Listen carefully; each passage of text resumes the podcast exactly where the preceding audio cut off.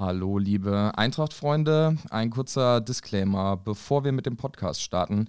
Ein Adler ist leider von uns gegangen. Ähm, ein Mitglied der aktiven Fanszene, Christian genannt äh, Rundschau, ist äh, verstorben.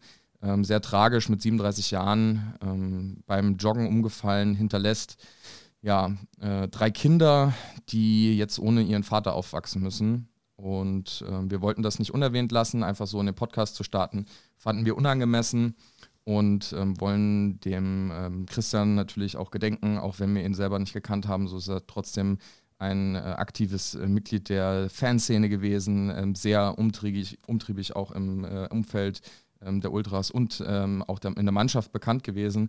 Von daher unseren Respekt äh, für ihn, unser Beileid ähm, an die Hinterbliebenen.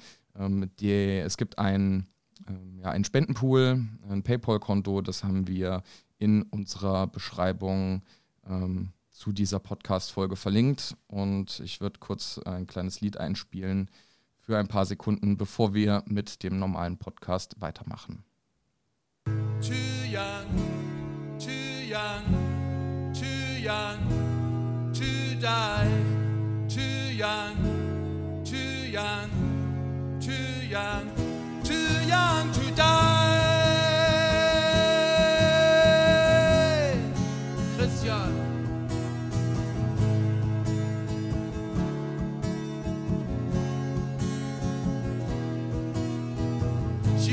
dog were everywhere. At every football match, you supported your team every weekend. But never again, there are so many friends you spend good times with, they come and go.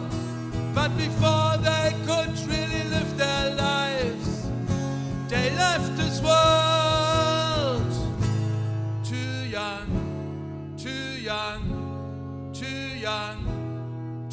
to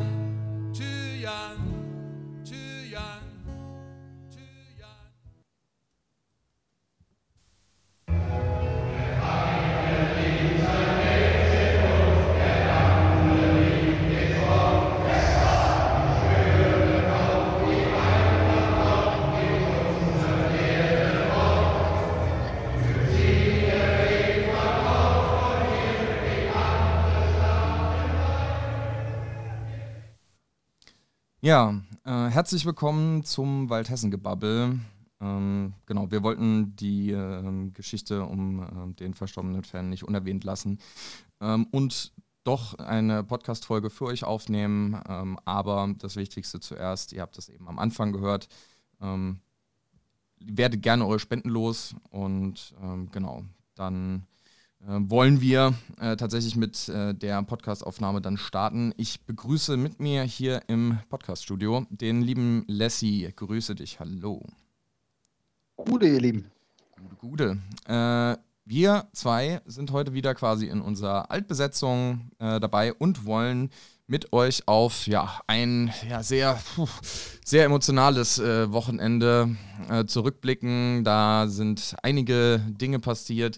Ähm, den verstorbenen Fan haben wir schon angesprochen, aber natürlich äh, das grandiose Comeback ähm, unseres äh, ja, serbischen Knipsers Luka Jovic wieder zurück in unseren Reihen. Ähm, da gehen wir gleich nochmal drauf ein. Aber auch natürlich, ja, dass äh, die Verabschiedung von unserem Capitano, äh, von David Abraham, ich muss echt sagen, ich war ein bisschen überfordert an dem Tag. Es war sehr, sehr viel, was da so auf einen eingeprasselt ist.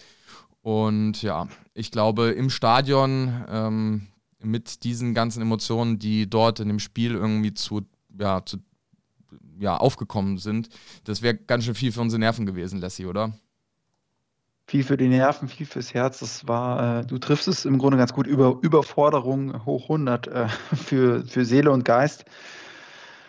Ähm, letztendlich äh, wäre alles andere als ein Sieg für uns äh, in, in dem Rahmen, was, was da alles mit, äh, mitgeschwangen, geschwungen ist, wäre äh, nicht gut und nicht richtig gewesen.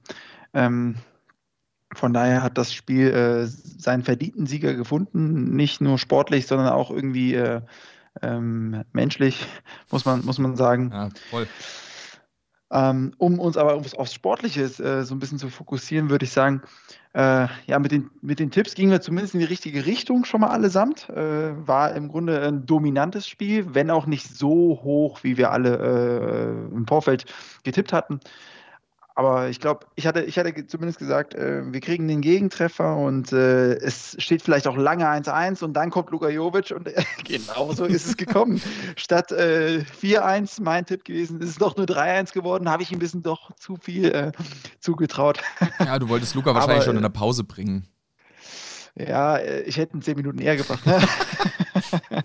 ja, ich Dann wäre es auch so gekommen. Ich habe Jan seinen, ähm, seinen Tipp ja abgeschwatzt. Der Jan wollte ja eigentlich, glaube ich, 3-1 tippen. Und ich habe ihm gesagt, wer soll denn das Tor für Schalke machen? Und habe natürlich Matthew Hoppe total vergessen. Aber gut, ja. äh, so kommt man auch in Kicktipp, äh, weiter, indem man anderen Leuten einfach die Tipps versaut.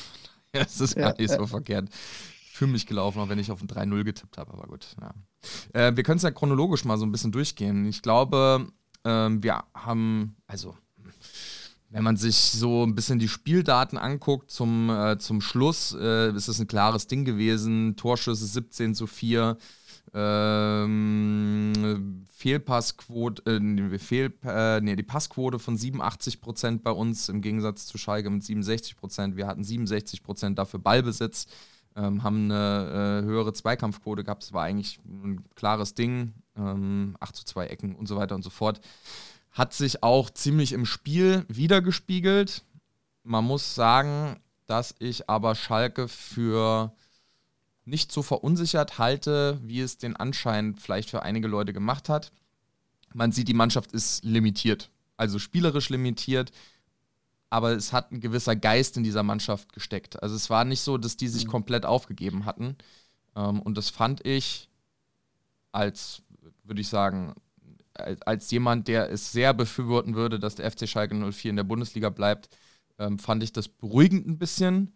Auf der anderen Seite schade, weil ich jetzt auch natürlich glaube, dass so ein, äh, ein, relativ, also vom Ergebnis nicht so deutliche Niederlage, wie es das Spiel eigentlich hergegeben hat, aber ähm, ja, eine deutliche Überlegenheit, dass das Schalke auch zurückwerfen kann und die jetzt äh, relativ viel in das Spiel gegen den 1. FC Köln stecken. Mal gucken, wie es dann hingeht. Wir sind auf jeden Fall in Führung gegangen ähm, ja, durch einen Dusseltor, sage ich mal. Gegen den gegnerischen Spielhälfte im 16er schießt äh, ein, ein Schalker Verteidiger einem Barkok auf die Fresse und mhm. nimmt, den, nimmt den Ball an, schiebt ihn weiter. Erik Durm äh, schießt eigentlich aufs Tor, trifft aber André Silva und André Silva äh, macht das als einziger dann äh, ja so, wie er es eigentlich gewollt hat. Überragend. Überragend. Kriegt einen Vollspannschuss von Durm ähm, auf die Brust, lässt den abklatschen und setzt den ins Eck. Weißt du was?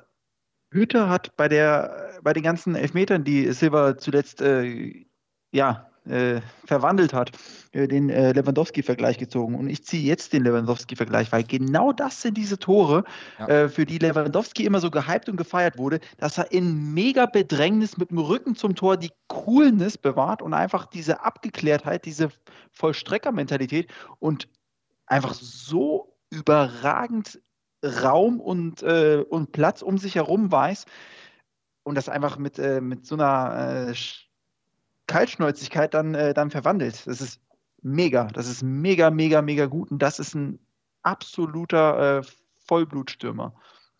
Absolut. Äh, muss ich dir recht geben. André Silva, es ist äh, der Wahnsinn, was wir an Offensivpower jetzt hier irgendwie mit, äh, mit reinbringen. Ähm, hat leider nicht so lange gehalten, äh, unsere Führung. Und habe ich ja letzte Woche mit jeder Menge Thesen um mich geworfen. Meine These für das 1 zu 1 ist, äh, dass das 1 zu 1 wir schon äh, fünf bis zehn Minuten früher quasi schon kassiert hatten. Und zwar in der äh, Szene, als sich Hinti verletzt hat. Ähm, und da in einen Ball reingegrätscht ist, dort sich diesen Pferdekuss geholt hat. Und ich seitdem das passiert ist, so ein bisschen den Eindruck hatte, dass er ja so ein bisschen die Sprints gescheut hat und vielleicht auch so ein bisschen hintergründig sich auch gedacht hat, ach, den kriegt der Trapp schon. Und dadurch ist äh, in dieser Sekunde der Unachtsamkeit zu diesem Missverständnis zwischen Hinti und äh, Kevin Trapp gekommen. Ist natürlich total dämliches Tor, darf nicht passieren. Normalerweise so erfahrenen Jungs wie Kevin Trapp und Martin Hindeiger passiert sowas nicht. Ich glaube halt, dass es so ein bisschen mit dieser ähm, ja, mit dieser Verletzung von Hinti irgendwie zu tun hatte, dass er den, den äh, Sprint nicht äh, angegangen ist äh, zurück und da auf Kevin Trapp vertraut hat, nach dem Motto, nimm du ihn, ich hab ihn. Mhm. ja, schwierige Szene. Und ähm, These bin ich, bin ich im Grunde ähm, ganz, ganz bei dir. Ähm, an sich, an sich sind die äh, mega bissig und da muss Torwart eher aufpassen, dass er, äh, dass er äh, Hinti aus dem, aus dem Weg geht.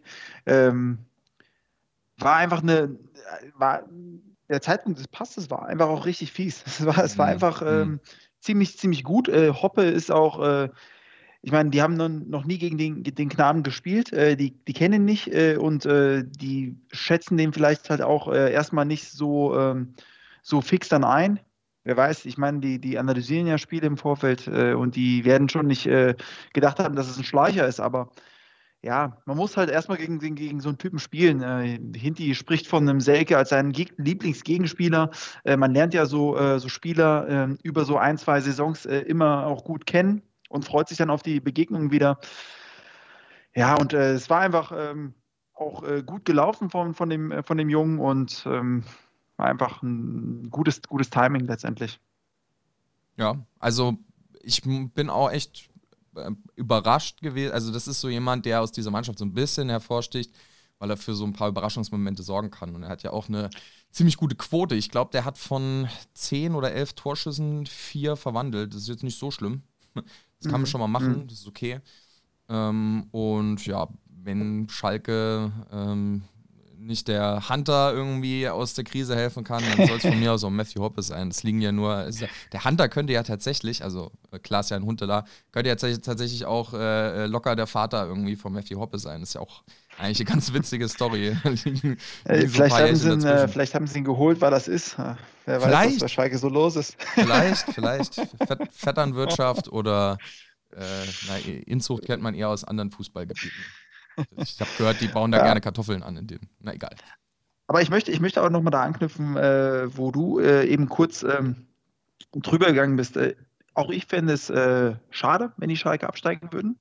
Ähm, Schadenfreude hin oder her, ähm, die gehören, die gehören nach oben. Nichtsdestotrotz, äh, oder nicht, nicht zu allerletzt, äh, würde ich sagen, weil wir auch äh, Paciencia-Millionen einstreichen, aber äh, das, äh, das auch mal beiseite. Ähm, die gehören äh, in die erste Bundesliga, wäre schon schade. Und ähm, wäre eine andere Art und Weise der Schadenfreude als damals beim HSV, weil die haben ja jahrelang darum gebettelt. Äh, bei Schalke ist es jetzt irgendwie ähm, eine, eine, fiese Saison, eine fiese Zeit. Und ich würde es denen auch wünschen. Und ich glaube, dass jetzt gegen Köln für die äh, wirklich Knackpunkt wird. Wenn die das, warum auch immer, versemmeln, dann kommt da richtig der Bruch rein. Wenn die jetzt nach einem, gegen der Eintracht kann man mal verlieren. Wenn die jetzt äh, die Kölner auseinandernehmen, dann, äh, dann kann das, äh, kann das nochmal äh, Fahrt aufnehmen und dann traue ich denen das auch zu, dass die irgendwie die Relegation erreichen. Ich überlege gerade, wie sich, äh, wie sich unsere zwei Persönlichkeiten vor zehn Jahren, wenn die zehn Jahre später diesen Podcast hören und sich denken, naja, Schalke gegen die Eintracht kann man mal verlieren, sind jetzt auf dem absteigenden Ast. So, das war Champions League Safe-Kandidat, so überhaupt kein Thema. HSV ja auch. Äh, HSV spielt jetzt zweite Liga, Kaiserslautern spielt dritte Liga, äh, Schalke ist am, auf dem absteigenden Ast. Eigentlich habe ich gar keinen Bock darauf. Ich hätte gerne Lautern, Hamburg und Schalke 04 in der ersten Bundesliga. Die würde ich sofort gegen die Hälfte der Liga eintauschen. Hätte ich überhaupt kein Problem mit. Da kann ich dir ja. auf der Hand äh, sieben, acht Mannschaften sagen, die kein Mensch in der ersten Bundesliga braucht. Aber gut, jetzt ist es nun mal so. Und äh, ja, wenn Schalke das Ding versemmelt, sind es acht Punkte auf Köln. Und acht Punkte auf Köln, aufs rettende Ufer, pff, ist eine Menge Holz. Auch wenn du eine ganze Rückrunde zur Verfügung hast, ist alles irgendwie machbar. Ja, ich hätte jetzt beinahe gesagt, uns können sie nicht mehr einholen, aber wir wissen, wir haben Demut gelernt in der Rückrunde der Schande. Ich erinnere nur dran. Wir hatten damals auch 26 Punkte, das heißt, die haben wir jetzt auch. Aber wir haben ja noch das Spiel dann gegen Freiburg, da kommen wir nachher noch drauf. Mal gucken, ob wir da noch ein Pünktchen holen oder zwei oder drei. Ja, zwei nicht.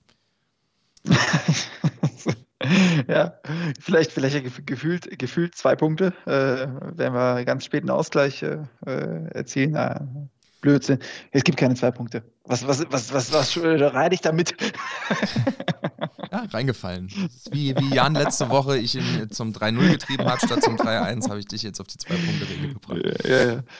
ja dann äh, war so ein bisschen äh, Halbzeit und ein bisschen der Bruch bei uns im Spiel. Ähm, du hast jetzt äh, nicht so den Zug zum Tor gehabt und dann macht Hütter was, was Hütter normalerweise nicht so, oder was man von ihm nicht so gewohnt ist, weil er die, ja, vielleicht auch die Möglichkeiten nicht so krass hatte. Er wechselt offensiv. Er ähm, äh, bringt ähm, Rustic, dadurch, dass Hinteregger äh, gehen musste, bringt er Rustic rein, zieht Hasebe auf die Innenverteidigerposition ähm, in die Dreierkette zurück. Und da haben wir uns schon gedacht, hui, da sind wir mal gespannt. Jetzt hat Rustic mal ein paar Minuten, um sich zu beweisen. Und ich finde, der hat auf der 6, beziehungsweise wahrscheinlich haben die eher so ein bisschen als Doppel-8 fungiert, äh, Gibril Sow und äh, Aydin Rustic, ein bisschen offensiver, wobei ich glaube auch, dass ähm, Rustic ein bisschen den defensiveren Part gegeben hat. Die haben beide sehr gut zusammen funktioniert und es sind beides stabile Passgeber, die haben geschaltet und gewaltet. Das hat mir ganz gut gefallen, muss ich sagen. So dieses, dieses Doppelbündnis da in der Mitte mit Rustic und So hat zu gefallen gewusst. Das Spiel wurde besser und noch besser wurde es dann, ja, mit der Einwechslung von Juk Luka Jovic, mein Lieber, oder? Dann ging es richtig los für uns. Ja, das, äh, das ist äh, ja, Wahnsinn. Wahnsinn. Ich, ich weiß nicht, wie oft ich mir jetzt äh, die, die Ausschnitte von dem, von dem Spiel schon angeguckt habe in der kurzen Zeit. Ähm, Traum.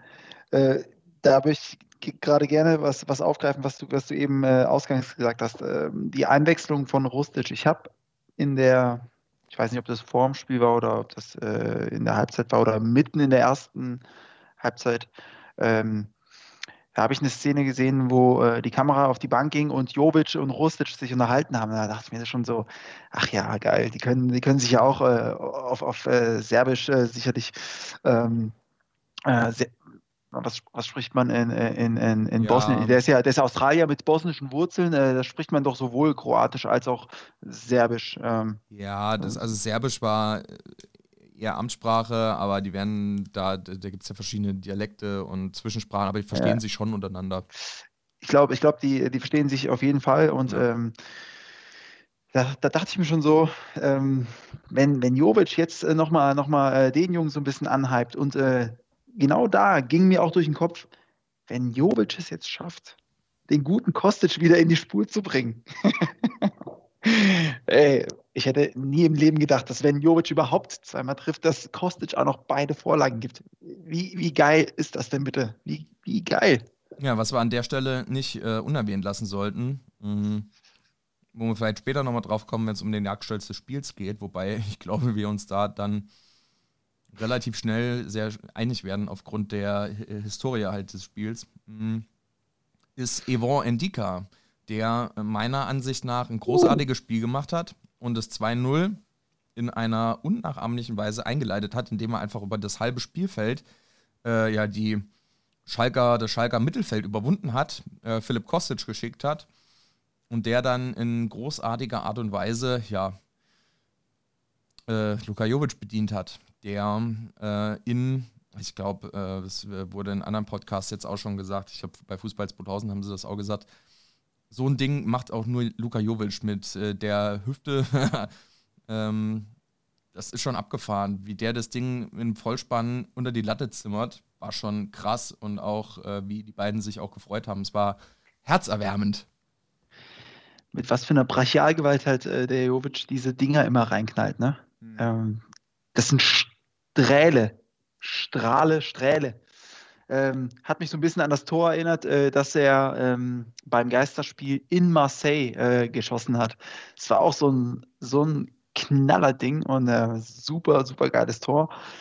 Ähm, und ja, ein Dicker, ganz ehrlich, das ist, äh, das ist sehr, sehr erfreulich und beruhigend. Ähm, wir, haben, wir verdienen jetzt eine, eine, eine gestandene Größe in der, in der Innenverteidigung in, in David Abraham und ähm, Dika übernimmt jetzt äh, richtig Verantwortung und ähm, das, das gefällt mir richtig gut. Sein, äh, seine äh, Präsenz auf dem Platz, der ist langsam, der, der macht gerade den nächsten Schritt, den nächsten Entwicklungsschritt und äh, wird jetzt einfach super, super, super wichtig, weil er jedes Spiel da sein und funktionieren muss. Und äh, ich traue dem Jungen das zu. Ich auch. Ähm, ich, er ist ja so ein bisschen, wird oftmals so als das Tafelsilber der Eintracht bezeichnet, weil er halt noch relativ jung ist, da noch Entwicklungspotenzial da ist und für junge Spieler natürlich auch irgendwie mehr Kohle bezahlt wird.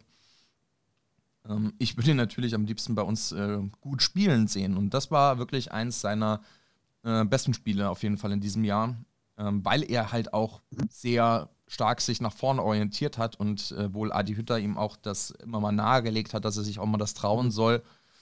Ähm, und ich finde es super. Das hat er sehr, sehr gut gelöst. Wir hatten oftmals Überzahlsituationen dadurch auch geschaffen, wenn die Innenverteidiger mit aufrücken. Das ist natürlich für Konter sehr, sehr anfällig. Ne? Das muss halt gut abgesichert sein. Ähm, aber Yvonne Dicker, Alter, auch, ist halt auch ein technisch saustarker äh, Mann, ähm, der äh, nicht nur eine körperliche Präsenz hat, sondern auch ein ganz feines Füßchen. Mhm. Genau wie Luka Jovic, der dann das 3-1 dann auch in der 91. Minute geschossen hat. Äh, auch wieder in einer ähnlichen Art und Weise. Philipp Kostic äh, schickt den Jungen nach vorne. Das hat mich tatsächlich so ein bisschen an das Chelsea-Tor erinnert. Ähm, in, äh, in Chelsea. Aber genau, das, du hast eben schon gesagt, so Dinger macht halt ein Luka Jovic. Das äh, ist schon so ein bisschen eine abgefahrene Geschichte es gab ja dann so die ein oder anderen suffisanten Kommentare ähm, nach Madrid von einigen Eintracht-Fans, aber auch witzigerweise von der Eintracht selber, die auf ihrem äh, spanischen Twitter-Kanal äh, wohl die Eintracht sinngemäß geschrieben hat, man muss ihn nur spielen lassen. Äh, zu, als Kommentar zu Luka Jovic, Hashtag Jovic, man muss ihn nur spielen lassen. Mhm. Da, ähm, das hat natürlich die spanische Presse gern aufgenommen. Äh, das hat man wahrscheinlich in Madrid nicht so gern gehört. Aber gut, wir müssen mal gucken. Wir sollten uns, äh, glaube ich, nicht äh, die guten Kontakte nach Madrid verbauen. Ähm Ey, und der Eintracht-Account, äh, äh, Twitter, glaube ich, ähm, der, der spanische Eintracht-Account, äh, macht da noch eine Spitze gegen, äh, gegen Real. Man muss ihn nur spielen lassen. Was ist denn mit denen, ey? Haltet die Schnauze. ja, manchmal ist es einfach besser, mal nichts zu sagen. Ja. Juti. Ja, man muss sagen, wirklich ähm, tolles Spiel. Mm, im Endeffekt mit einem hochverdienten Sieger. Es war zwischenzeitlich, er hat das mal auf Kante gestanden. Wenn wir da irgendwie ein blödes Gegentor kassiert hätten, wären wir da in Rückstand hinterhergelaufen. Aber es kam ja auch nicht so wirklich viel. Ich glaube, direkte Schüsse aufs Tor waren nur das von Matthew Hoppe. Der Rest ging irgendwie drüber, drunter, neben, den, neben das Tor. Also es waren eh nur insgesamt vier Torschüsse von Schalke. Leider eine völlig harmlose Offensive. Also da geht gar nichts und hinten ziemlich löchrig. Ähm, ich, die, man hat gemerkt, die wollten, aber sie wussten nicht wie. Und das macht, glaube ich, die Stärke von uns dann halt auch wirklich dann aus, solche Spiele zu gewinnen. Erinner dich, einige Jahre zuvor oder auch jetzt noch in der Hinrunde, wenn wir, also wenn wir gegen Mannschaften gespielt haben, die dicht eng zusammengestanden haben, sich hinten reingestellt haben, da war kein Kraut gegen gewachsen. Wir haben lange Bälle auf Bastost irgendwie geschlagen, der hat versucht, da irgendwelche Lücken zu reißen, die es nicht gegeben hat. Und äh, jetzt lösen wir das Ganze spielerisch in einer Art und Weise, die schon beeindruckend ist, muss ich sagen. Ja, da hat man sich auf jeden Fall keine Sorgen gemacht, das ganze Spiel über. Also zum einen, weil von Schalke nichts kam und zum anderen hat man die ganze Zeit nur darauf gewartet, ja, wann kommt jetzt endlich der Luka Jovic rein? Und da wusste man, äh, da wusste man, da, da kommt einfach noch was. Äh, der, der, wird, der wird explodieren, sobald er ja. bei uns auf dem Platz steht. Ja. Schön. Dann Tja. können wir ja direkt loslegen und einen Preis verteilen. Und zwar den.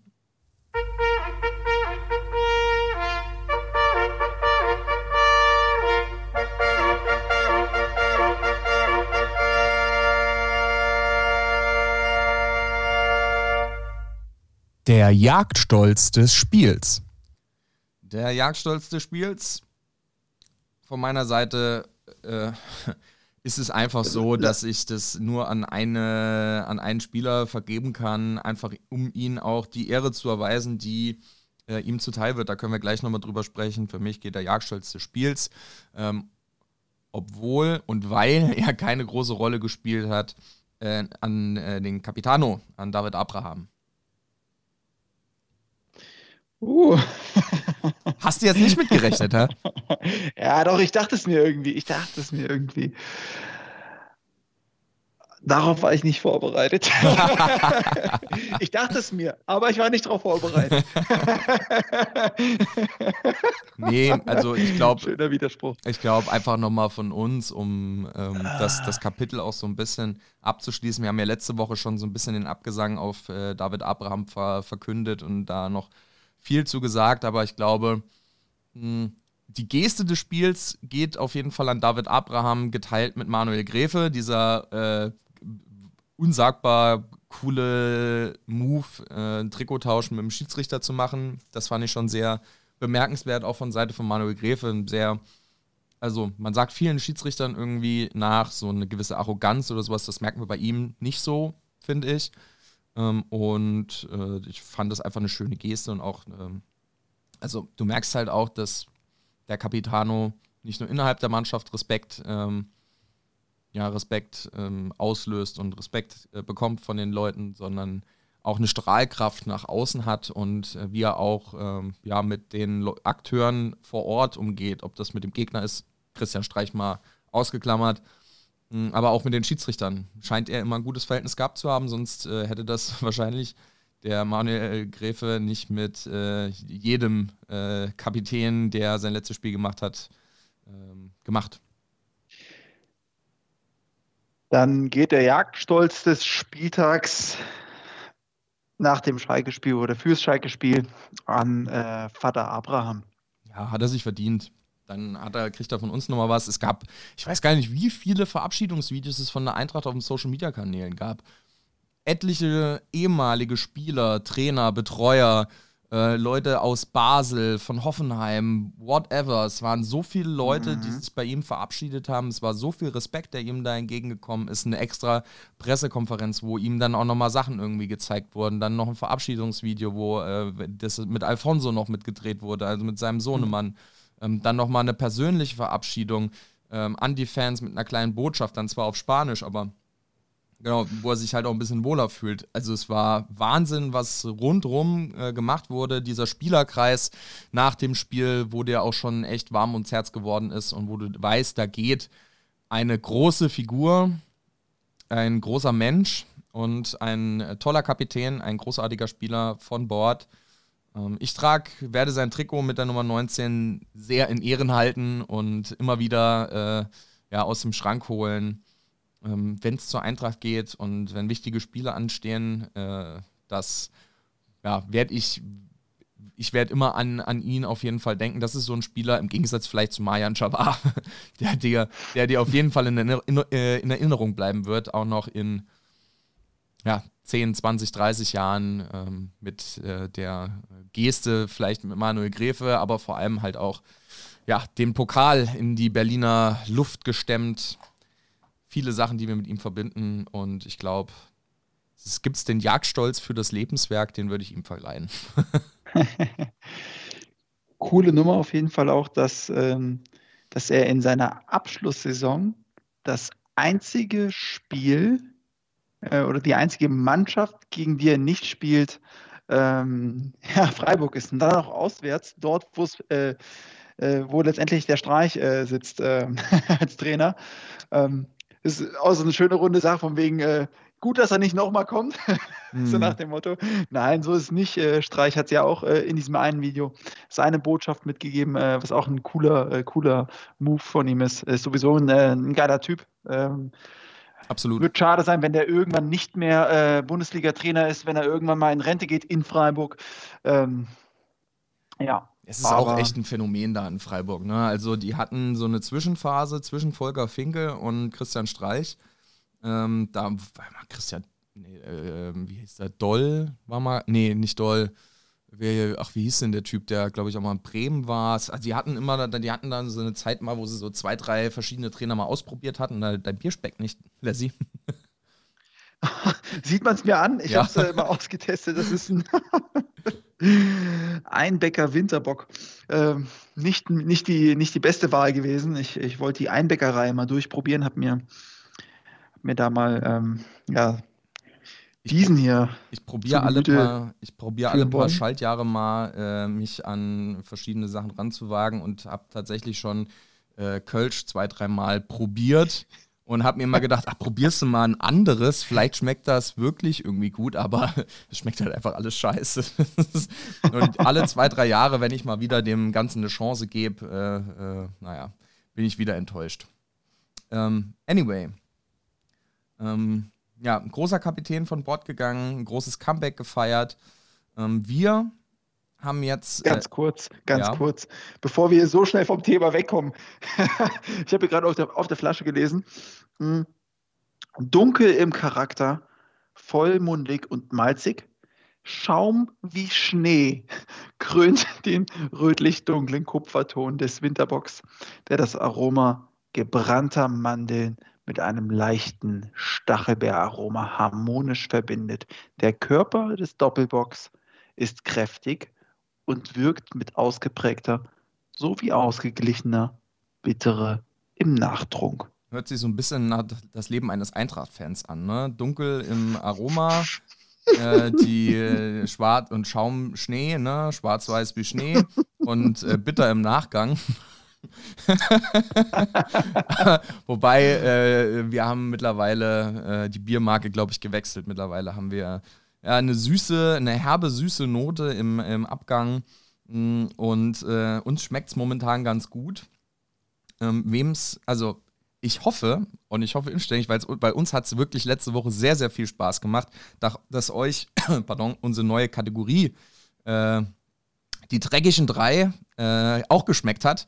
Wir hatten sehr viel Spaß dabei, äh, das Ganze für euch zu machen und haben jetzt eine, ja, neue Kategorie, aber im selben äh, Duktus aufgemacht. Und zwar mit dem Titel Die Dolle 3. Die Dolle 3. Das sind jetzt nicht mehr die dreckigen drei, sondern die dollen drei. Wir gehen jetzt mal ins Positive. Und Leslie, du hattest einen Vorschlag, was wir uns denn raussuchen sollten. Ja, ich habe so ein bisschen äh, noch den, den, den Vater im Hinterkopf gehabt. Abschied äh, vom, äh, vom David. Und da dachte ich mir, ja, beinharter Typ wird jetzt gehen könnte man eigentlich mal, äh, wenn wir jetzt eine Kategorie äh, als Pendant zu den dreckigen drei, die dollen drei, wenn wir da äh, an positive Erinnerungen denken, so wie David Abraham positive Erinnerungen bei uns belassen wird, was hatten wir denn für beinharte Innenverteidiger so in der Vergangenheit? Und damit meine ich jetzt nicht, dass wir so äh, auf die Suche gehen, Historie der Eintracht, wer waren die Größen der 80er, 90er Jahre, sondern wen haben wir eigentlich so auch mal selbst im Stadion erlebt, so ein bisschen auf die Zeit begrenzt. Und ja, beinharte Verteidiger, Innenverteidiger, die dollen drei. Wer kommt uns da in den Sinn? Wer kommt uns da in den Sinn? Ich habe sofort an drei gedacht, wo ich, also ich hatte sofort die drei im Kopf, weil ich immer gesagt habe, äh, die ganze Liga hätte Angst vor denen gehabt. Wenn die drei zusammen gespielt hätten, die wären alle Reis ausgenommen. Tatsächlich haben die drei nie zusammengespielt, äh, interessanterweise. Aber wir gehen es mal chronologisch durch. Meine Nummer drei, ein Riesentyp im wortwörtlichen Sinne, äh, kam 2006 von den Glasgow Rangers zur Eintracht äh, ablösefrei und ging im 2008, auch im Sommer, ähm, nach Athen, zur AEK Athen, äh, zurück. Ähm, und zwar rede ich von Sortirios Kyriakos, dem ja, Baum da hinten drin in unserer Innenverteidigung. Ein Riesentyp, ein äh, ja, Wahnsinnsspieler. Ich glaube, sehr bekannt ist er auf jeden Fall noch in Bremen. Er hat damals äh, einen, einen, Spruch gebracht zu äh, Diego, der damals als ja jemand bekannt war, der sich gerne mal fallen lässt und sowas. Und der äh, mit seinen zwei Meter, was weiß ich, vor, vor dem kleinen Diego steht, der sich am Boden rumwälzt und ihm entgegengebrüllt hat: Stand up and fuck you. Daraus ist auch ein ähm, ein T-Shirt in der Eintracht-Szene entstanden, was dann äh, auch mal gedruckt wurde. Man hat irgendwie in den Jahren äh, mit Sotirios Kyriakos immer mal wieder Leute mit diesem Spruch und seinem Emblem, so ein bisschen im Che Guevara-Style, mit seinem Emblem und dem Spruch Stand up and fuck you äh, im, im, Stadion gesehen. Ich fand den geil. Der hat auch, der hat einen Kopfball gehabt. Da, das wäre das, also wenn Luka Jovic einen, einen Volley-Schuss macht, ähm, kurz dahinter kommt ein Kopfball von Sotirios Kyriakos. Das war ein absoluter äh, abgefahrener Typ. unvergessen auch sein äh, Seitfallzieher gegen Dortmund. Oh ja. Ein geiles Tor. Ein geiles Tor. Und äh, wir sind uns da übrigens einig mit unserer Nummer 3. Ähm, ich habe auch Sotos hier auf der Liste stehen äh, als meine Nummer 3, der beinharten Verteidiger. Und äh, ja, äh, letzte, letzte äh, Folge hatte ich schon angesprochen, als es um die dreckigen drei gegen Mantius, äh, dass wir ja ein paar, paar Griechen hatten, eine Zeit lang. Ähm, genau, Sotos. Ähm, Gekas, ja, Liberopoulos, Amanatidis und so weiter. Wir warten schon ein paar ganz gute. Charisteas. War der auch mal bei uns? Ähm, nein, Chabelas meine ich. Ah, okay. Charisteas. Charisteas war ja der Nürnberger. Ja, ja.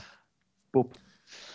Äh, ja. Ja, äh, man, man, sollte vielleicht dabei sagen, wir haben uns vorher nicht abgesprochen und das auch mit Absicht.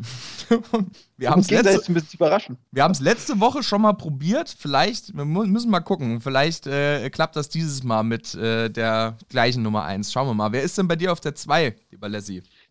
Pass auf, da kommt mir doch spontane Idee. Sollten wir mal 1 bis 3 gleich haben in irgendeiner Kategorie, mit welchen Gastteilnehmern auch immer, sollten, sollten da alle äh, auf die gleiche Zahl kommen oder auf die gleiche Reihenfolge, dann sollten wir in der Folge darauf gemeinsam den, den, den, den, den Pflichtschnaps äh, genießen müssen. Muss ich dann in Lidl gehen und mir Jagdstolz kaufen? Oh je. ja, okay, Deal. Okay, Deal. Wenn, äh, wenn wir das, äh, wenn wir jetzt tatsächlich alle drei gleich haben, ähm, dann äh, laufe ich in Lidl. Ich muss vielleicht sowieso demnächst mal einkaufen gehen. Und da gibt es für mich ein Fläschchen Jagdstolz. Ähm, schauen wir mal. Oder für uns Mir ist beide. schon klar, dass du gleich eins und zwei tauschst und wir das fingieren, wenn wir, wenn wir da zufälligerweise gleich liegen sollten. wer, wer, hat denn bei dir, wer hat denn bei dir die zwei? ähm, ja, die zwei bekommt, es ist schwierig gewesen bei mir zwischen eins und zwei aber die 2 bekommt bei mir Carlos Zambrano. Okay. Okay, wir liegen schon mal nicht gleich. Das ist, das ist schon mal gut. ja, ja, okay. Ich, ich weiß, worauf das hinausläuft. Ich glaube, ja, okay, alles klar. Ja, Carlos Zambrano, erzähl was dazu. Warum Carlos Zambrano bei dir auf der 2? Ja, Carlos Zambrano ist, ähm, ist so ziemlich. Äh, ja, ah, wir hatten, äh, genau, Sotos Sotos äh, war wann noch gleich äh, bei uns von bis? Hast du es gerade noch im Blick? Ja, der war 2006 bis 2008. 6 bis 8, ja. Ähm, Zambrano war ein bisschen später und das war so, ähm, das war halt so ein, so, ein, so ein richtiger Typ einfach. Das war einer, wo ich mir dachte, wo ich an Sotos zurückgedacht habe und mir dachte, genau so ein beinharter Kerl war das. Einer, vor dem man äh, Angst haben muss, einer, äh, der, äh, der sich äh, zerreißt auf dem, auf dem Spielfeld. Und ähm, sehr unangenehm. Äh, äh, ich, ich, spreche nicht aus Erfahrung, ich habe nie gegen ihn auf dem Platz gestanden. Aber sehr unangenehm zu spielen, wie man hörte, wie man gesehen hat, auf jeden Fall auch. Ähm, ja, einfach ein Teufelskerl. Ja, Carlos Zambrano, vier Jahre bei der Eintracht gewesen, von 2012 bis 2016, hat tatsächlich noch ein Jahr mit David Abraham zusammengespielt. Ging dann nach Russland zu Rubin Kazan. Weißt du, wo er jetzt spielt? Ähm, der ist äh, in Argentinien. Der spielt bei den Boca Juniors. Ja. Auch sehr interessant. Juniors, mhm. Vielleicht treffen die zwei sich ja mal. Äh, ich glaube aber, Abraham kommt nicht aus Buenos Aires. Wir müssen sie mal schauen, wie sie es machen. Vielleicht gibt es mal ein Freundschaftsspiel zwischen äh, Bocker und äh, äh, David Abrahams Neuntligist Heimat Kreisklasseverein. ja, Carlos Braun war übrigens auch in dem Video mit drin, äh, ja, ja, in dem Abschiedsvideo für, für, für, äh, für, David. Ja, ja, die, wie gesagt, die haben ein Jahr zusammen gespielt, äh, haben sich quasi übergeben. Ja. Carlos Zambrano war auch Kapitän tatsächlich der Eintracht in dieser Phase auch, mhm. die auch nicht ganz einfach war für uns, muss man auch sagen. Ähm, das war, jetzt muss ich gerade überlegen, war das die Zweitligasaison, wo er gekommen ist? Ich glaube, das war die Zweitligasaison, wo er gekommen ist. Ähm, und dann, jetzt muss ich gerade selber mal überlegen, ja, doch könnte sein, dass er danach gekommen ist. Ähm, und dann 2016, 2015, 16 war ja dieses äh, Spiel gegen Nürnberg. Ist quasi, er hat quasi unsere beste Phase dann noch verpasst. Aber gut, äh, jetzt lässt er seine Karriere. Zambrano, Zambrano übrigens auch beim FC Basel gewesen, äh, genauso wie Vater Abraham. Stimmt, kennen die sich daher vielleicht sogar schon? Ähm, nee. Ah, nee, das war nee. später. Das war später. Nee, nee. Okay. 18, 18, 19 war äh, Zambrano dort. Ja, zu Zambrano sage ich erstmal nichts. Ich komme mal zu meiner 2. Ist eventuell deine 1. Äh, genau im Prinzip zwischen Sotirios Kyriakos und ähm, ja, Carlos Zambrano kommt meine Nummer 2. Äh, gespielt von 2009 bis 2011.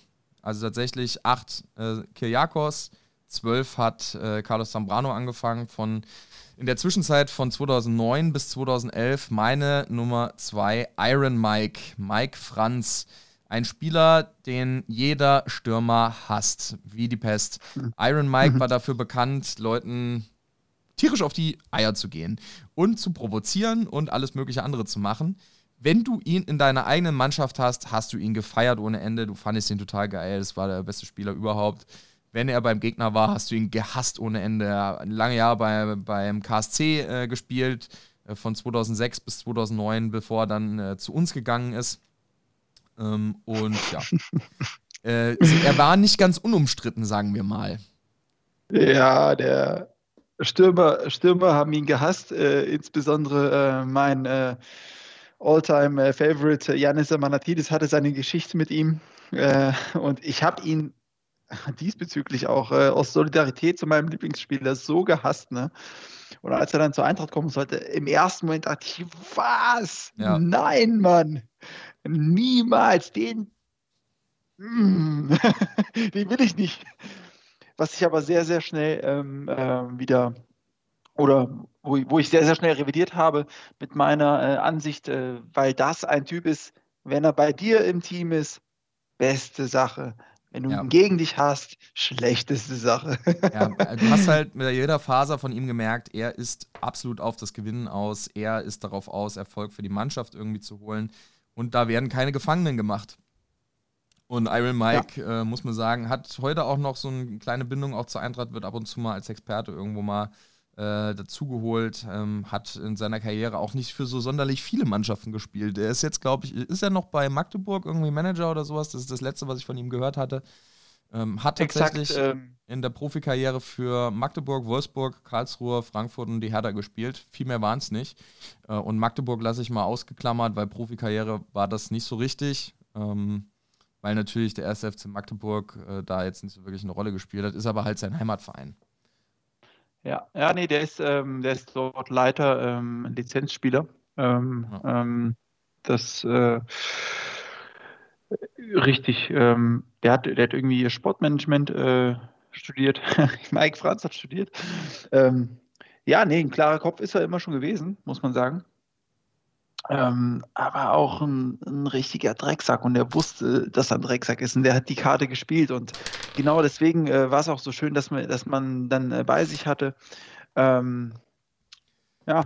Iron Mike war ein Vollblut-Assi. Aber Iron damit hat er ganz Mike. gut nach Frankfurt gepasst an und für sich. Das äh, sind ja Sachen, die man ja, ich weiß nicht, ob ich das heute jetzt noch vermisse. Ich muss sagen, wir haben eine stabile Innenverteidigung. Hinti ist jetzt nicht so der Vollblut-Assi, aber es ist auch jemand, der sich absolut reinhängt. Ähm, Iron Mike war halt jemand, der auch ganz gerne mal provoziert hat, so ein bisschen über die Grenzen hinausgegangen ist. Ähm, aber die Fans haben ihn dafür gefeiert. Ähm, hast du ihn denn auch gefeiert? Ich schätze mal, er ist bei dir auf der Eins. Bei mir auf der Eins? Ja, ist doch garantiert äh, äh, Iron Mike Franz, oder? Bei mir auf der 1 ist äh, Iron Mike. Ja, äh, und ich, habe doch. ich habe noch überlegt, ob, äh, ob Zambrano oder Iron Mike, aber eben weil diese persönliche äh, Note da mit drin ist, weil ich ihn eigentlich gar nicht wollte, weil ich dachte, nein, äh, diesen Typen, den will ich nicht haben. Äh, ich bin da ganz auf Amas Seite. Äh, ja, deswegen ist er bei mir auf der 1 gelandet, weil er äh, so einen Turnaround bei mir geschafft hat. Ich nach äh, oder rückblickend so froh bin, dass er da war, weil, ähm, weil er einfach ein richtig guter, äh, beinharter Typ gewesen ist. Ja, und äh, wenn ich mir vorstelle, dass er mit Sotos und, äh, und mit äh, Zambrano äh, so, so, eine Dreier-Innenverteidigung heute bilden würde, ei, ei, ei. Jetzt darfst du mal raten, wer bei mir auf der Eins steht. Das hätte ich jetzt aber vorgeschlagen, dass ich mal rate und mal gucken, wie viele Anläufe ich brauche. Wie wäre es mit unserem Brasilianer, Chris? Nee, nee, nee, nee, nee, nee. Du bist, also, war schon ein beinharter Innenverteidiger, aber wir haben äh, ihn eben schon genannt. Ähm, wir haben ihn eben schon genannt. Klar. nächster Tipp wäre jetzt ohne diese Info gewesen, äh, Wasowski, äh, wen haben wir denn eben schon genannt? Ähm, Wasowski wäre auch gut gewesen. Vase, Vase dachte ich auch erst dran. Ähm, Hey, du meinst nicht Flash Gordon hier, oder? Wir Flash. haben über Flash noch nicht gesprochen heute. Flash Gordon, der war was für, für, für äh, das letzte Mal, aber allerdings haben wir den im Sommer geholt, Flash Gordon, glaube ich, und es war kein Wintertransfer. Das war natürlich auch äh, der Knaller. Das war aber auf jeden Fall der, einer der Innenverteidiger, wo wir den meisten Mehrwert äh, erzielt haben. Genialster Verkauf auf jeden Fall. Ja. Ähm, nee, Carlos Zambrano natürlich. Äh, bei mir war Sotos und Mike Franz auf 3 und 2 und bei mir ist Carlos Zambrano auf der 1. Ach, so, ach so, ach so, gut, gut, gut. Ja. Bei dir war es einfach die andere Reihenfolge. Ich dachte jetzt, äh, bei dir ist was ganz anderes. Nee, äh. nee, bei mir ist tatsächlich nur eine völlig andere Reihenfolge gewesen. Also das heißt völlig anders. Wir haben nur Iron Mike und Carlos Zambrano getauscht. Ich fand Carlos mhm. Zambrano immer geil, war halt Kapitän auch von der Eintracht. Ich verbinde was mit dem, mit dem Kapitän, der hat am längsten da gespielt. Deswegen habe ich Carlos Zambrano bei uns auf die 1 gesetzt ähm, und Iron Mike auf die Nummer 2, Kiriakos auf die 3. Äh, es war vielleicht auch von mir, von der Bindung zum Spieler her, ähm, so eine kleine Abstufung. Äh, Kiriakos ja. war, da hast du nie so eine riesen Bindung gehabt, du fandest den halt als Typen irgendwie geil. Aber du hast ja, ja eben schon ein paar Jungs auch wieder genannt, die wir bei uns irgendwie auch als Innenverteidiger hatten, die ja auch locker in so eine Kategorie hätten zählen können. Aber ich glaube, so beinharte Typen, ähm, da zähle ich jetzt auch einen, keine Ahnung, Uwe Bindewald jetzt nicht unbedingt dazu oder einen Alex Wasowski oder einen Chris. Das sind stabile Leute, die gute Arbeit gemacht haben. Aber Beinhard äh, fand ich sehr speziell und da waren wir uns relativ einig. Nur in dem, in dem Ranking nicht ganz waren die drei schon eine besondere Note in der, in der Geschichte der Eintracht. In der jüngeren Geschichte der Eintracht, sagen wir es mal so. Ja, das ist so. Wir wollen mal kurz ähm, ja, dann auf die nächsten Spiele schauen und das mit unserer Kategorie einläuten. Adlerhorst Classic. Geschichten aus dem Wald. Adlerhorst Classic. Äh, die nächsten Spiele am Mittwoch gegen den SC Freiburg und am Wochenende. Wann spielen wir eigentlich? Samstag? Oh, gute Frage. Äh, Mittwoch.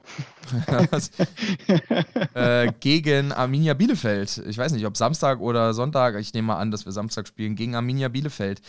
Hast du Erinnerung an Freiburg? Warst du mal in Freiburg? Ich war äh, dort noch nicht, ne. Ja, können wir ausklammern, war ich nämlich auch nicht. Das ist tatsächlich eines der wenigen Stadien, ähm, wo ich noch nicht war. Äh, in wir haben mal als Fanclub, ähm, das weiß ich noch aus äh, Erzählungen, ich konnte damals nicht aus irgendeinem Grund. Und ja, wir ähm, sind da mal hingefahren. Ich weiß allerdings nicht, wie das Spiel damals ausgegangen ist. Ich war nicht dabei, ich habe keine Erinnerungen halt daran. Äh, aber ich weiß aus Erzählungen, dass äh, es extreme Probleme mit dem Bus gab, die Leute mhm. erst zu spät gekommen sind. Natürlich sturzbetrunken waren, weil von Hersfeld runter nach Freiburg sind das schon so, keine Ahnung, locker irgendwie sechs Stunden Busfahrt. Ähm, und dann in dem Gästeblock, der wohl einer der schlechtesten der Bundesliga ist. Ich meine, das Stadion wird jetzt umgebaut. Wir haben das alte Dreisamstadion nicht gesehen. Jetzt äh, wird es umgebaut. Das haben sie natürlich clever gemacht jetzt in der Corona-Zeit. Äh, Respekt an Freiburg. Wir fangen wahrscheinlich äh, mit dem Umbau von der Nordwestkurve an, wenn wir wieder ins Stadion dürfen. Naja, anyway. Ähm, erst zu spät gekommen, dann nur die Hälfte vom Spiel gesehen, weil du irgendwie baulich das so blöd gebaut ist, dass du nur irgendwie die Hälfte vom Spielfeld einsehen kannst. Ja, und dann war das Spiel, glaube ich, auch nicht so geil. Ähm, ja, egal. Aber da wir beide mit Freiburg nicht so viel anzufangen wissen, würde ich aber gerne mal an dich weiterleiten. Und zwar mit dem Spiel gegen Arminia Bielefeld. Und eine Bielefeld-Geschichte hast du auf Lager. Oh ja, eine Bielefeld-Geschichte habe ich auf Lager. Das war ein super, super, super cooler Tag.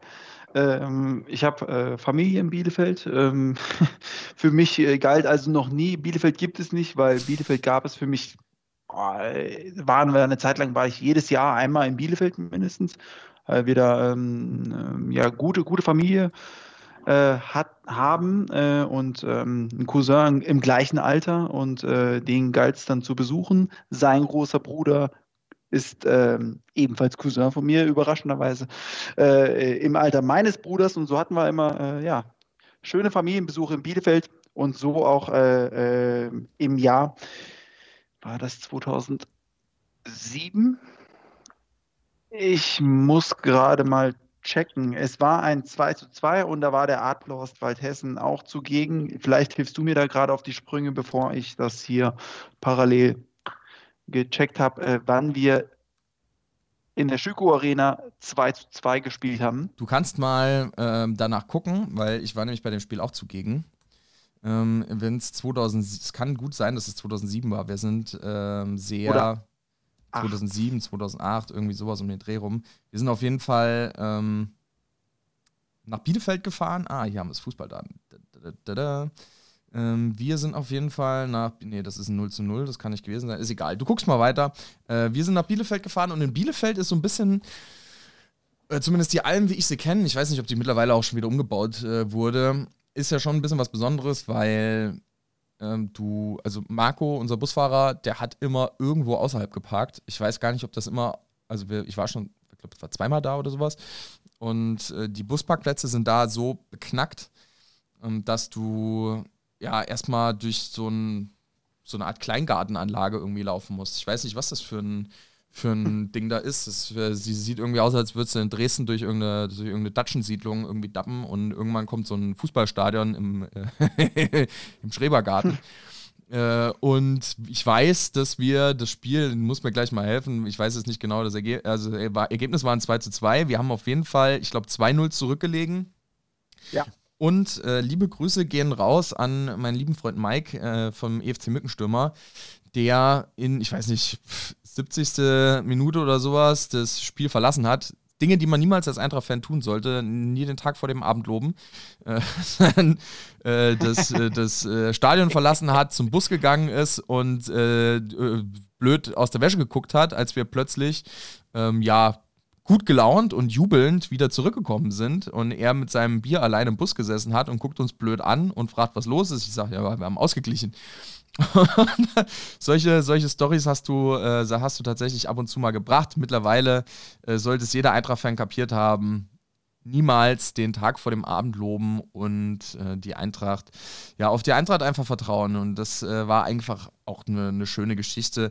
Hast in Bielefeld nochmal was geholt ja, hast natürlich immer ständig irgendwie das Ding gehabt, haha, Bielefeld gibt's nicht und so weiter und so fort. Ich, wir haben tatsächlich irgendwie ein Jahr später oder sowas, ähm, hat der, äh, der liebe Kollege einen Bus organisiert zu einem Konzert von den Dropkick Murphys. Die machen so Folk, Punk, Rock aus Boston, so ein bisschen irisch angehaucht. Shipping up to Boston, wow. Exakt, exakt. Äh, und äh, die hatten in Bielefeld ein Konzert gegeben und wir sind tatsächlich Ach, mit, so einem, mit, so einem, großen Bus, 50 Mann von, äh, von Frankfurt, äh, Quatsch, von Hersfeld nach Bielefeld gedonnert und ähm, haben auf dem Rückweg, äh, wir haben sehr viel erlebt, sagen wir es mal so, wir haben sehr viel erlebt.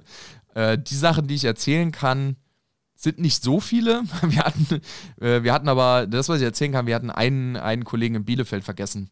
Äh, beziehungsweise der ist einfach nicht aufgetaucht und es hat aber sich keiner um ihn gekümmert. Das heißt, das ist halt sein, er hatte keinen Sitznachbar, der dem irgendwie aufgefallen wäre, dass er fehlt.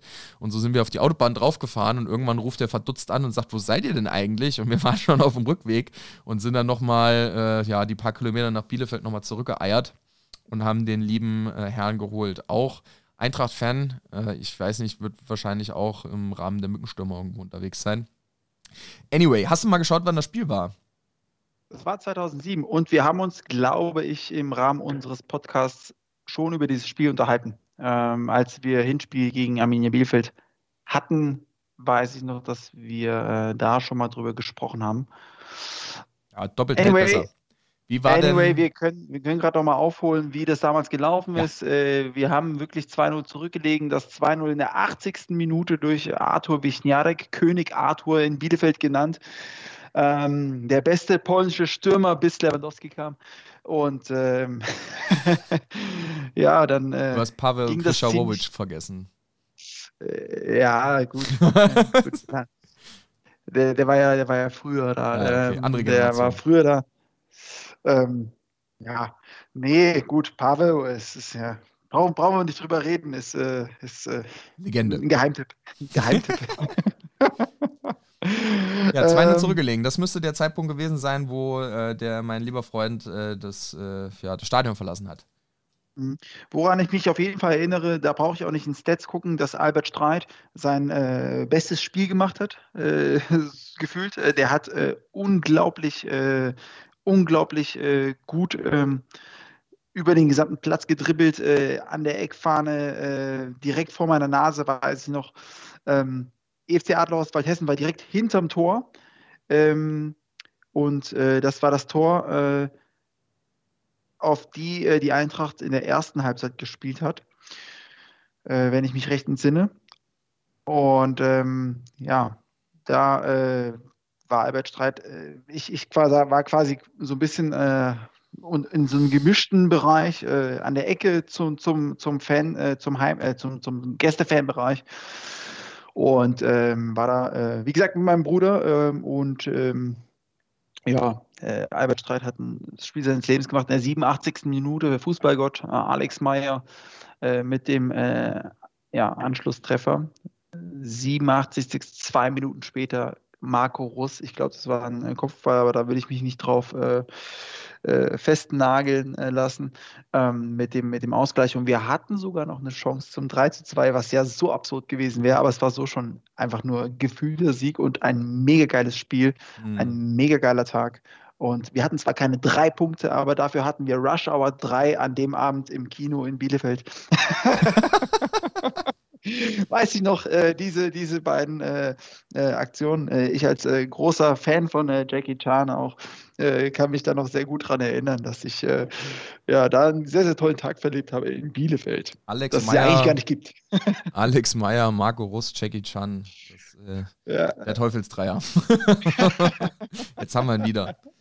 Ja, schön. Ja, äh, wir waren tatsächlich beim selben Spiel. Ich glaube, wir haben uns zu dem Zeitpunkt noch gar nicht gekannt. Ähm, aber du, warst ja wahrscheinlich auch mit der, mit der Family irgendwie da, hast ein paar Jungs davon aus Rotenburg äh, getroffen. Von daher alles schick. Äh, wir hatten, glaube ich, beide sehr viel Spaß gehabt an dem Tag und ähm, haben tatsächlich auch mal erfahren, dass es Bielefeld gibt und dass die auch so ein bisschen Fußball spielen können, hat äh, die Arminia dieses Jahr schon gezeigt. Zunächst, bevor wir jetzt gegen Arminia Bielefeld spielen, spielen wir gegen SC Freiburg morgen am Mittwoch. Also wir nehmen jetzt Dienstagabend auf. Ja, deine Gedanken zum SC Freiburg haben jetzt fünf Spiele hintereinander gewonnen gehabt. Dann allerdings äh, gegen den FC Bayern München 1 zu 2 verloren, wenngleich das eher unglücklich war. Ähm, ich glaube, Nils Petersen irgendwie noch in der letzten Minute noch einen Lattenschuss gehabt oder sowas. Und äh, ja. Ähm, ja, was denkst du zum Spiel gegen SC Freiburg? Deine Erwartungen? Ja, das wird nicht so einfach werden. Ähm, die sind, die sind super unangenehm zu spielen. Die haben einen Lauf, einen Lauf, wie wir ihn haben, äh, wenn nicht sogar besser. Gut, jetzt wurde er durch, ein, äh, durch eine äh, Niederlage gegen die Bayern äh, so ein bisschen unterbrochen, aber ähm, minimal. Ich meine, äh, gegen die Bayern kann man ruhig mal äh, mit einem Tor verlieren. Äh, wir haben da ein deutlich schlechteres Spiel in der Hinrunde gegen die Bayern abgeliefert als die Freiburger und äh, von daher müssen wir da echt aufpassen, dass wir ähm, unser Spiel durchdrücken und äh, unseren tollen Lauf ähm, nicht, äh, nicht äh, abreißen lassen. Das, äh, ja, gerade mit Blick auf die Tabelle wird das einfach nochmal ein ganz, ganz äh, wichtiges Ding. Jetzt haben wir die Chance, ähm, die Freiburger höchstpersönlich so ein bisschen auf Distanz zu schieben. Und ähm, wenn wir das Ding, äh, wenn wir das Ding überstehen, dann glaube ich, kann das, äh, kann das so richtig, richtig, richtig fetzen die nächsten äh, Wochen. Ist auch spannend. Im Direktvergleich gab es 32 Spiele, 13 Siege für Freiburg, 6 Unentschieden, 13 Siege für die Eintracht. Also alles komplett ausgeglichen. Und genauso ausgeglichen sehe ich das eigentlich morgen. Ähm, ich weiß nicht ganz so genau, wie ich den SC Freiburg da nehmen soll, wenn ich ganz ehrlich bin. Wir haben in Freiburg meistens nicht gut ausgesehen, auch wenn wir, glaube ich, letzte Saison da gewonnen haben. Jetzt muss ich gerade mal gucken. Nee, wir haben letzte Saison in Freiburg verloren. Haben davor die Saison in Freiburg gewonnen.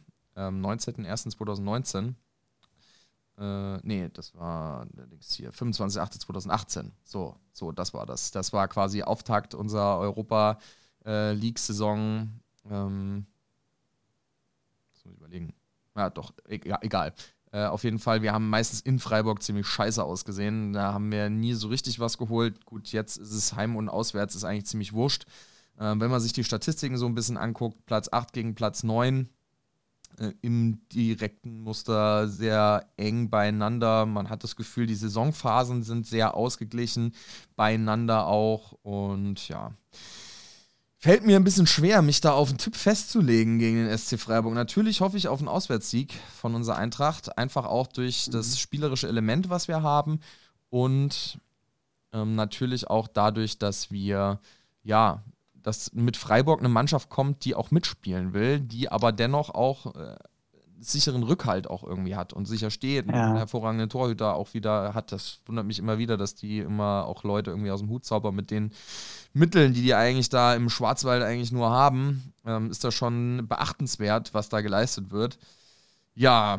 Hm, wenn, du dich, wenn du dich schwer tust, dann würde ich vielleicht den Anfang machen ja, und ich mach tippe mal. einen Auswärtssieg. 2-1 für Eintracht bei, bei Luka Jovic. Bei Luka Jovic. ich weiß nicht. Mich, mich macht das nervös. Der Junge macht in den, in den ähm, ersten Spiel macht er direkt zwei Buden.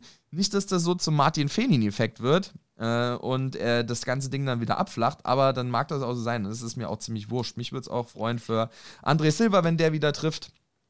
Ich, also meine These, jetzt, ich, äh, jetzt bin ich schon wie Martin Luther und sch schmier die ganze Zeit irgendwelche Thesen an die Wand. Ähm, meine These wäre, wir fangen auf jeden Fall ein Tor. Mindestens eins, wenn nicht zwei. Ähm, dadurch, dass wir die Innenverteidigung umstellen müssen, es stellt sich heute oder morgen im Laufe des Tages erst raus, ob Hinti spielen kann. Das ist noch nicht ganz sicher, weil er immer noch an seinem Pferdekuss irgendwie laboriert und äh, das auch nicht so richtig gut wegmassiert bekommt. Das wäre natürlich ein herber Rückschlag. Auf der anderen Seite dann David Abraham nicht mehr dabei. Dann spielt unser, äh, ja, unser neuer Stamminnenverteidiger, so soll das sein. Äh, Tuta, unser neuer Brasilianer, äh, der in manchen Spielen schon gezeigt hat, was er kann, der aber auch schon in manchen Spielen gezeigt hat, dass er sehr nervös werden kann. Äh, von daher glaube ich, ohne das irgendwie böse zu meinen, dass wir mindestens zwei bekommen. Jetzt ist die Frage, ob wir mindestens drei schießen. Und die Frage würde ich mhm. mit Ja beantworten. einfach, Unbedingt. Einfach weil wir eine, ja, den, ja, die, die Seele und den äh, Spielcharakter aus den letzten Spielen mitnehmen. Und ich tippe auf ein 3 zu 2 für die Eintracht. Ähm, zwei Tore André Silva und ja, komm, Armin Younes ja, macht ja. noch eins. Der Jovic, äh, der legt, der legt zwei auf. Also, oder Kostic legt eins auf, eins macht der Jovic. Legt, äh, legt Jovic auf aber Luka Jovic hat äh, erst sieben Vorlagen bei der Eintracht äh, gegeben. Ähm, denkt dran, der schießt Tore. Also plan vielleicht noch ein Tor für ihn mit äh, ein und äh, okay. sag mal 4-2 bitte. Ja, dann streiche ich Younes. Der Younes legt einen Jovic auf und dann machen wir das so. Dann äh, zweimal, sonst, zweimal sonst, sonst tipp doch mal 4-2. Mach mal. Vertrau soll ich mir. mal? Soll ich mal? Ja, du machst das, wie ich letzte Woche den Jan verwirrt habe. Nachher gewinnen wir 3-2, du Drecksack. Und wenn wir uns dann nächste Woche wieder treffen, dann habe ich die Scheiße aber am Hacken. Gut, dann, aber dann bist du schuld. Kein, wenn glaubt wir nicht, kein Schwein 4-2. Es glaubt kein Schwein. Wenn wir nicht, Am Ende liegst du richtig. Wenn wir nicht 4-2 gewinnen, sondern 3-2, dann erzähle ich aber was, Freunde. Und dann haben unsere ganzen Zuhörer lachen sich kaputt. Wenn, äh, denkt an mich, wenn wir 3-2 gewinnen. Ich werde mich ärgern. dass wir nicht noch das vierte geschossen haben. Wahrscheinlich machen wir dann irgendwie noch so Nils Petersen Lattenschuss in der 90. Minute irgendwie von Armin Younes oder sowas. Keine Ahnung. Na gut, 4-2. Dann äh, machen wir ein 4-2 draus. Armin Younes macht 1, 1 Luka Jovic und zwei Stück von André Silva. Ja, gucken wir mal, wie es wird. Wie würdest du denn aufstellen? Wir haben eben schon mal so ein bisschen angefangen, in der Innenverteidigung ein bisschen hin und her zu schieben. Stellt sich das für dich automatisch auf oder würdest du ein bisschen rumrotieren? Oh, äh, das stellt sich gar nicht so automatisch auf. Mhm. Ähm, hängt, hängt, hängt jetzt also in, in, den letzten Wochen eigentlich immer überraschend, äh, überraschend klar. Wenn auch jetzt ich beispielsweise mit meiner Aufstellungsidee fürs letzte Spiel äh, in so vielen Personalien falsch gelegen habe. aber, äh, aber es geht ja so ein bisschen darum, dass man, dass man selbst äh, zumindest ähm, gar nicht groß ins Grübeln kam, man selbst zumindest so seine Idee hatte, wenn auch Hütter das anders gesehen hat. Diesmal tue ich mich auch schwer. Ich habe ehrlicherweise noch gar nicht so drüber nachgedacht. Aber, Bei einer äh, Personalie kann ich dir helfen. Äh, Schritt für Schritt durchgehen. Seppelrode wird morgen wohl auch nicht zur Verfügung stehen, wenn ich das richtig mhm, gehört habe. Das, das, das, ist das Ding. Der ist auch nicht dabei. Also, ähm, lass uns mal mit der, mit der Verteidigung anfangen. ähm, und da vielleicht uns nach, nach vorne hin wegarbeiten. Ähm, System? System äh, 3-5-1 die zwei äh, offensive Mittelfeldspieler und ein Stürmer. Äh, ich weiß jetzt nicht, wen er von Anfang an dahinsetzen wird. Ich gehe mal von André Silva aus. Vielleicht bekommt Luka Jovic mhm. dann gegen die Arminia die Möglichkeit äh, zu glänzen von Anfang an. Ich sag 3-4-2. Tatsächlich? Mit beiden von Anfang ja. an? Er hat so ein bisschen ja. schelmisch gegrinst heute, der Adi, bei der Pressekonferenz. Ich hatte schon gesehen, ja, du hast eigentlich recht. Oh, oh da erinnerst du mich an was. Der Adi hat äh, äh, nicht nur schelmisch gegrinst in der, äh, in der PK, der hat auch so richtig schön breit gelächelt, nachdem Luca sein zweites Tor geschossen hat. Mm, mm. er hat so richtig, richtig erlöst gelächelt. Ah, was war das für ein schöner Moment. Geil. Ähm, ja, gut, fangen wir mit der Dreierkette an. Äh, je nachdem, ob Hinti spielt, ne, ähm, muss man eben schauen. Aber ähm, wenn, wenn Hinti nicht spielt, dann wird ein ähm, Tutor reinrücken Ansonsten wird äh, Hase B auf, äh, auf der rechten Innenverteidigerposition spielen. Der Rest, Rest erübrigt sich. Du meinst, Hinti dass, in der Mitte. Äh, dass Hinti quasi als Rechtsverteidiger aufgestellt wird?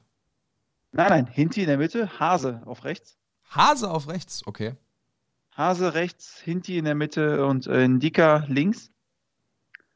Ähm, würde, äh, würde ich, würde ich, äh, würde ich sagen. Ansonsten muss man, muss man eben schauen, wenn Hinti nicht fit wird, dann äh, kommt Hase natürlich zentral hin, äh, Tuta auf äh, die rechte Seite, Ndika bleibt auf links und ähm, dann haben wir auch die drei beisammen.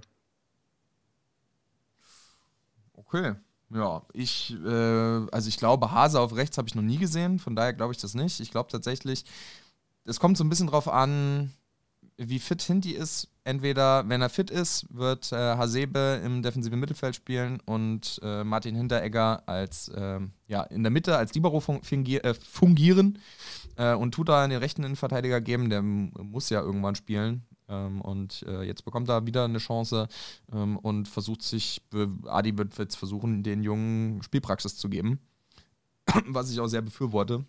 Indika ist klar, das glaube ich schon. Also ich denke, am wahrscheinlichsten, wenn Hinteregger fit ist, äh, von links nach rechts, Indika, Hinteregger und Tuta. Das ist meine Innenverteidigung. Ja, wer besetzt bei dir das defensive Mittelfeld? Das äh, macht äh, der So, So schön. Und äh, so schön. neben ihm, neben ihm äh, den äh, ja, Aydin Rustic mal von Anfang an bringen mal das Vertrauen geben, mal äh, ja, ihm äh, ein bisschen Dank aussprechen, den, die verdienten Minuten von Anfang an geben. Weil er, äh, ja, so wie, so wie ähm, ähm, Tino zum Beispiel ähm, in, der, in, der, in der Gruppe ganz, äh, ganz oft, äh, was heißt ganz oft, nach den letzten beiden Spielen jeweils äh, ihn hervorgehoben hat, muss man schon sagen, ähm, er macht das, er macht das gut.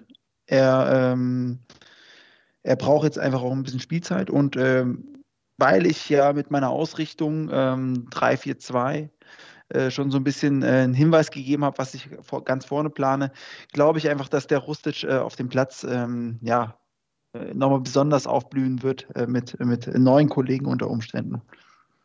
Okay, ja, ähm, finde ich eine spannende Idee. Ich glaube, ähm, einfach von der, von der Spielanlage her und dem Gegner ähm, glaube ich, dass wir gegen Freiburg so ein bisschen auf Sicherheit aus sind und dass es da ähm, noch Aydin Rustic vielleicht nicht ist, sondern äh, wie gesagt, wenn Hinti irgendwie spielen kann, wird dort Makoto Hasebe spielen. Äh, ansonsten, äh, wer bleibt uns denn noch auf der 6? Äh, Sebrode kann ich spielen, dann Ilse. Ilse. Mhm. Ilse wird es auch sein. Also ich, könnte ich, ich mir vorstellen. Ich, äh, wir, wir haben ja schon, schon immer gesagt, wir, wir tippen nicht äh, die Aufstellung, wir probieren nicht irgendwie äh, vorherzusehen, was, was kommen möge. Äh, sollten wir danach gehen, dann wird, dann wird Ilse neben So spielen. Ähm, da ja. gehe ich, geh ich stark von aus. Das äh, halte ich auch für die wahrscheinlichste Variante. Ich äh, setze trotzdem, äh, weil ich einfach hoffe, dass Sinti fit ist, ich setze Makoto Hasebe dahin ähm, und auf den Flügeln Erik Durm, Philipp Kostic. Fertig. So, damit mhm. hätte ich jetzt das, defensive, in Anführungszeichen, Mittelfeld so ein bisschen abgehakt. Äh, die zwei offensiven Mittelfeldspieler, also ich würde mit zwei offensiven Mittelfeldspielern beginnen, mit Armin Younes und Daichi Kamada. Ich finde, Aime Barkok hat keine gute Phase momentan.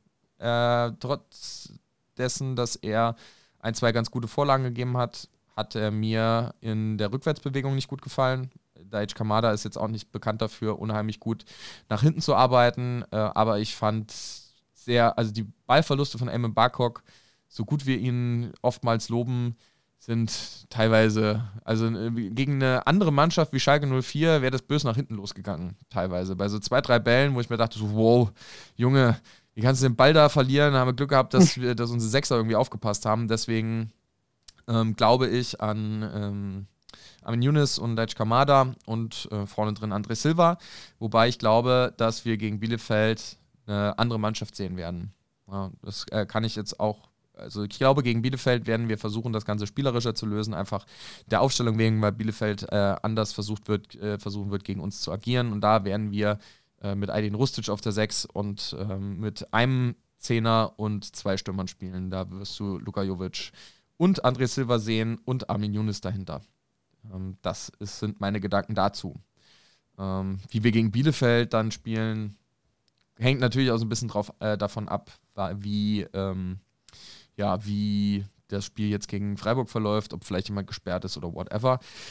Interessante, äh, das, weil mir das gerade noch eingefallen ist, interessante, äh, interessantes Detail, was schwierig sein wird für den SC Freiburg, ist die Zentrale abzudecken weil der SC Freiburg keine Sechser mehr übrig hat. Ähm, ich weiß nicht, ob du das mitgekriegt hast. Santa Maria, ähm, großer Star-Einkauf, teuerster äh, Transfer vom, in der Geschichte des SC Freiburg.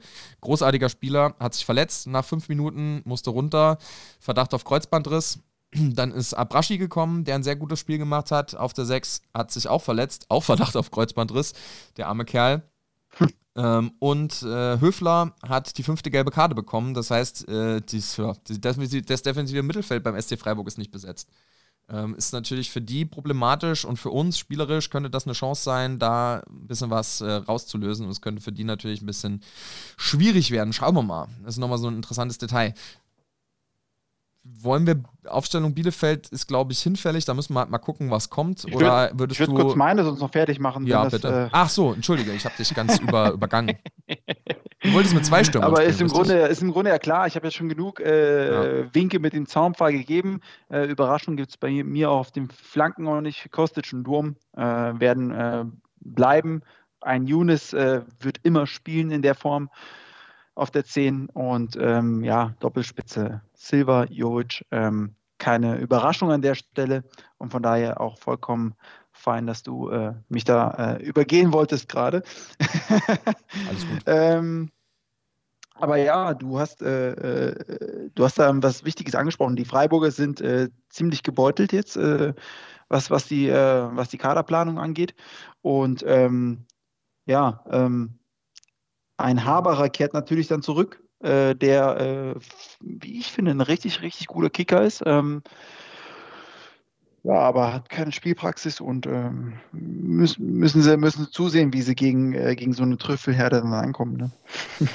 wir müssen das einfach etablieren jetzt, die Trüffelherde. Dann äh, müssen das ein bisschen streuen. Vielleicht schaffen wir uns neben unserem Instagram-Kanal, folgt uns auf Instagram, at Waldhessengebabbel, äh, müssen wir wahrscheinlich noch einen Twitter-Account oder sowas machen und dann den Hashtag Trüffelherde in die Trends bringen. Das ist mal vielleicht eine Aufgabe für unsere Follower. Bringt die Trüffelherde in die Twitter-Trends. Also, das wäre mal was zur Eintracht, äh, zum Eintrachtspiel gegen den SC Freiburg. Hashtag Trüffelherde, Hashtag SCFSGE. Äh, dann bringen wir das in die Trends und äh, vielleicht greift es äh, die Zeitung mit den vier Buchstaben auf und oder Kevin Trapp und dann haben wir eine, ein neues Thema für, äh, für unsere ja, spielstarken Mannen da vorne. Jetzt fehlt noch, das Einzige, was noch fehlt, dein Tipp gegen Arminia Bielefeld und meiner. Lass uns die Aufstellung für Bielefeld äh, übergehen. Äh, wer weiß, was äh, macht keinen Sinn an der Stelle, denke ich, vor einem äh, äh, oder fürs übernächste Spiel äh, ja. die Aufstellung zu tippen. Wer weiß, was so passiert, wer zurückkommt, wer überhaupt jetzt erstmal eingesetzt wird im nächsten Spiel, ist schwer genug, denke ich. Ich habe ja, ich hab ja meine gewesen. quasi schon gesagt. Ich würde ja quasi deine Aufstellung gegen Freiburg 1 zu 1, außer Hasebe Tuta gegen, gegen Bielefeld auf den Platz schicken. Oh. Ja, ja. Schauen wir ähm, mal. Dementsprechend, dein, dein ja. Tipps ist natürlich auch so eine Sache. Ne? Man muss ja. halt gucken, ähm, wie sich das gegen Freiburg verhält, ähm, was so passiert. Äh, aber ähm, mal so ein kleines bisschen ins Blaue hinaus. Wir äh, möchten ja jetzt auch nicht päpstlicher als der Papst sein. Gegen Bielefeld, nachdem wir gegen Freiburg schon äh, mit, äh, mit einem Tor 2-1 gewonnen haben, äh, wie ich davon ausgehe, wird gegen Bielefeld dann äh, ganz im Gegensatz zum Hinspiel ähm, der Knoten auf jeden Fall ein paar Mal platzen. Äh, wir werden äh, diese Ladehemmung vom 1-1 im, äh, im Auftaktspiel äh, zu dieser Corona-Saison äh, werden wir äh, so ein bisschen brechen. Und ja, ich sage gegen Bielefeld, wenn auch auswärts, ein ungefährdetes 2-0 äh, hinlegen, weil die Bielefelder sich sehr viel wehren werden, weil die Bielefelder ähm, nicht die schlechtesten, auch nicht die formschlechtesten sind. Die stellen sich immer ganz gut an und gut auf Gegner ein, haben natürlich nicht immer die Mittel, deswegen stehen sie da, wo sie stehen, aber die machen das Beste draus. Ja, in Eintracht würde ich sagen, äh, wäre auch genau mein Tipp gewesen, mein Lieber. Äh, von daher sind wir uns da absolut einig. Ich hoffe, um jetzt mal zum Ende zu kommen, das wäre jetzt ein knallharter Breakdown. Ich hoffe, die Folge hat euch gefallen. Mir hat es wieder sehr viel Spaß gemacht. Mich freut es. Nächste Woche haben wir wieder Gäste bei uns. Ich spoiler noch nicht. Es wird mir eine Freude sein, äh, die Gäste begrüßen zu dürfen. Und wenn alles gut läuft, haben wir auch das erste Mal einen weiblichen Podcast-Gast. Das wäre super geil. Ich freue mich drauf äh, mal auch die Perspektive unserer Frauen in der SGE, in der Eintracht-Familie zu hören und auch von anderen Fans. Ähm, ja, wie gesagt, ich wollte noch nicht zu viel erzählen. Äh, würde mich freuen, wenn das klappt. Ähm, ja, ansonsten, hast du noch was zu sagen, mein Lieber? Nur eines, Forza SGE, bleibt gesund. Äh, wir freuen uns auf Jovic, freut euch auch. Und ähm, ja, Arrivederci.